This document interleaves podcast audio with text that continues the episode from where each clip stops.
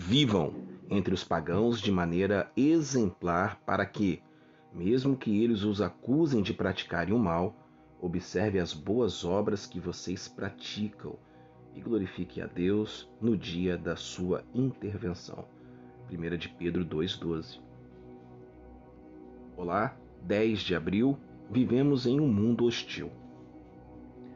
Você pode não ter percebido antes, mas viver como cristão neste mundo é como ser um estrangeiro sem lar, permanente e nem cidadania.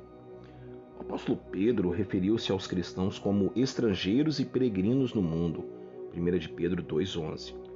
Você deve se considerar um cidadão temporário e abster-se de participar da impiedade do mundo.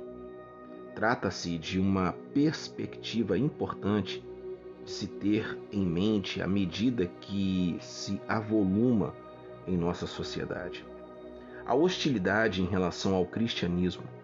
Muitos incrédulos tratam a imoralidade como um estilo de vida alternativo e acreditam que um homem pode resolver seus problemas de modo que preferir. Para viver em tal sociedade, você precisa se armar de confiança no poder da justiça para triunfar sobre a perseguição e o sofrimento. Durante tempos de hostilidade, precisa ter a confiança para não ser pego pelo turbilhão. Vivemos em um mundo hostil. Hoje, 10 de abril, está sendo comemorado o que o mundo ocidental diz que é a Páscoa. Então, a morte morreu de medo ao ver Jesus ressuscitado. Feliz Páscoa! Jesus vive e que você tenha uma semana abençoada. Shalom Aleichem. Tchau, pessoal.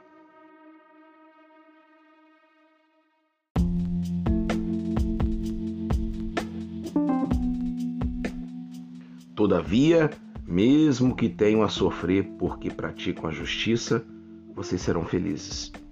1 de Pedro 3,14 Oi, hoje é dia 12 de abril. Não dar motivos.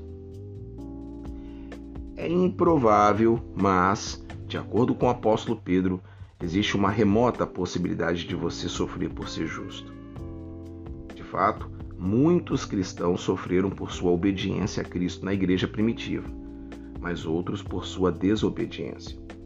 Quando um cristão desobedece à palavra de Deus, o mundo apresenta maior justificativa e liberdade para ser hostil com ele. Mesmo os cristãos devotos não devem ficar surpresos e nem amedrontados quando o mundo os trata com hostilidade. Paixão pelo bem não é garantia contra a perseguição.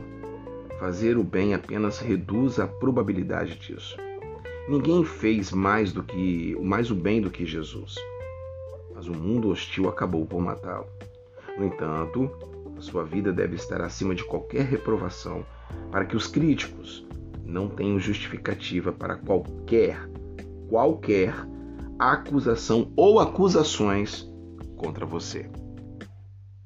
Que o Eterno te abençoe muito. Carlos Júnior, pastor, podcast Devarim. Não dar motivo. Tchau, pessoal. Shalom Aleichem.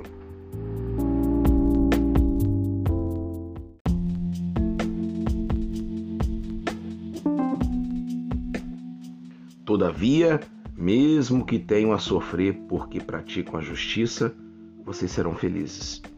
1 de Pedro 3,14 Oi, hoje é dia 12 de abril.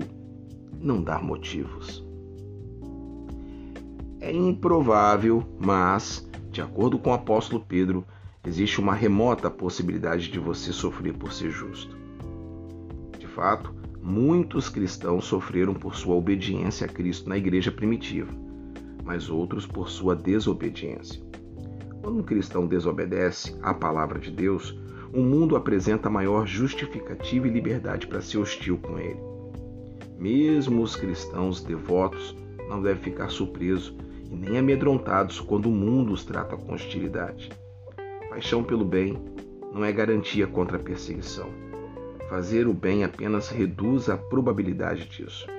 Ninguém fez mais do que mais o bem do que Jesus, mas o mundo hostil acabou por matá-lo. No entanto, a sua vida deve estar acima de qualquer reprovação, para que os críticos não tenham justificativa para qualquer, qualquer acusação ou acusações contra você. Que o Eterno te abençoe muito. Carlos Júnior, pastor, podcast Devarim, não dar motivo. Tchau, pessoal. Shalom Aleichem.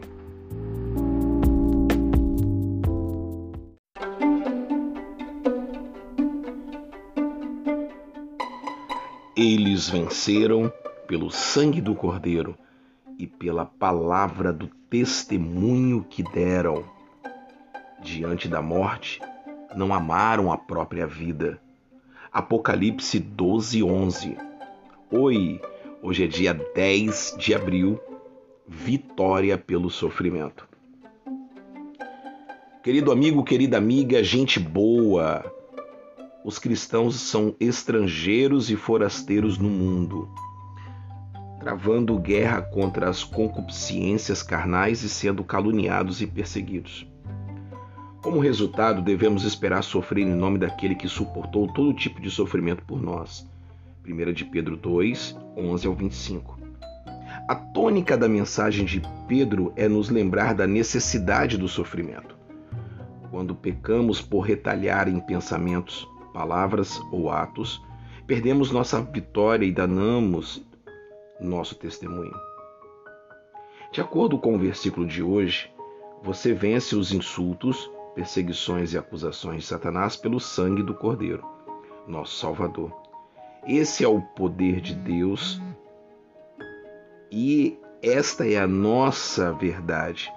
Você é um vencedor quando não se perde seu testemunho, retalhando durante os períodos de perseguição e quando não compromete a si mesmo, ainda que isso lhe custe a vida.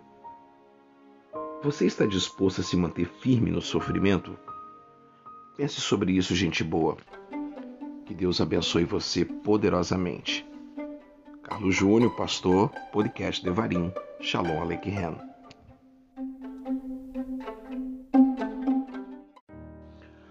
Não temam aquilo que eles temem e nem se apavorem. O Senhor dos Exércitos é que vocês devem considerar santo. A Ele é que vocês devem temer. Dele é que vocês devem ter pavor. Isaías 8, 12 e 13. Medo útil. Hoje é 13 de abril.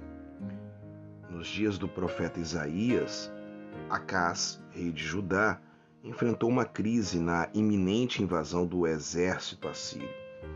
Quando Acás recusou a se aliar aos reis de Israel e da Síria contra, contra a Síria, eles ameaçaram também invadir Judá. Nos bastidores, gente boa, Acas havia se aliado à Síria.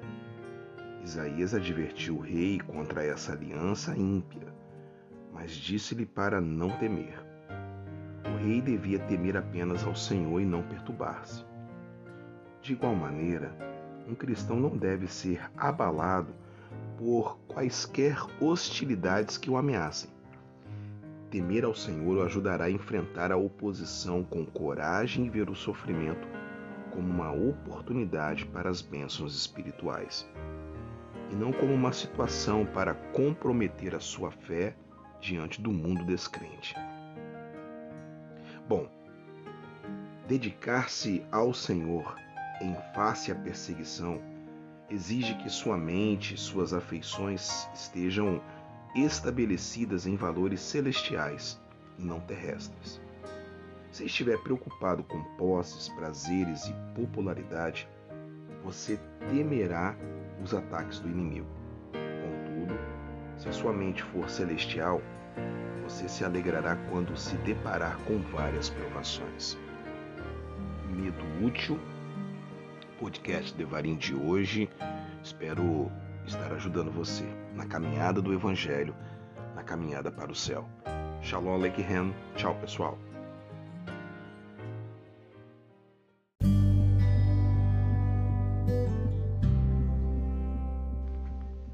Santifiquem Cristo como Senhor em seu coração. 1 de Pedro 3,15. Olá, hoje é 14 de abril. Devoção a Cristo. Ô Zé, A despeito da oposição que possa enfrentar neste mundo, o cristão deve sempre afirmar em seu coração que Cristo é o Senhor. Deve aceitar e reconhecer a soberania e a majestade do Senhor, temendo unicamente a Ele. O cristão que santifica Cristo exalta-o como objeto de seu amor e lealdade. Ele reconhece a refeição, a perfeição do Senhor.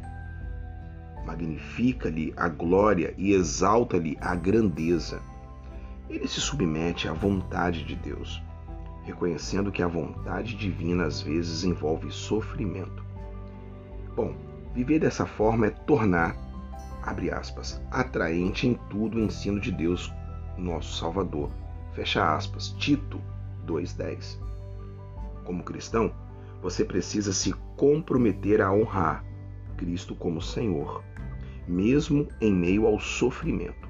Submissão ao Senhor produzirá coragem, ousadia e firmeza em meio à hostilidade. Pense sobre isso, que Deus te abençoe. Seguimos no jejum da vitória Shalom Aleichem.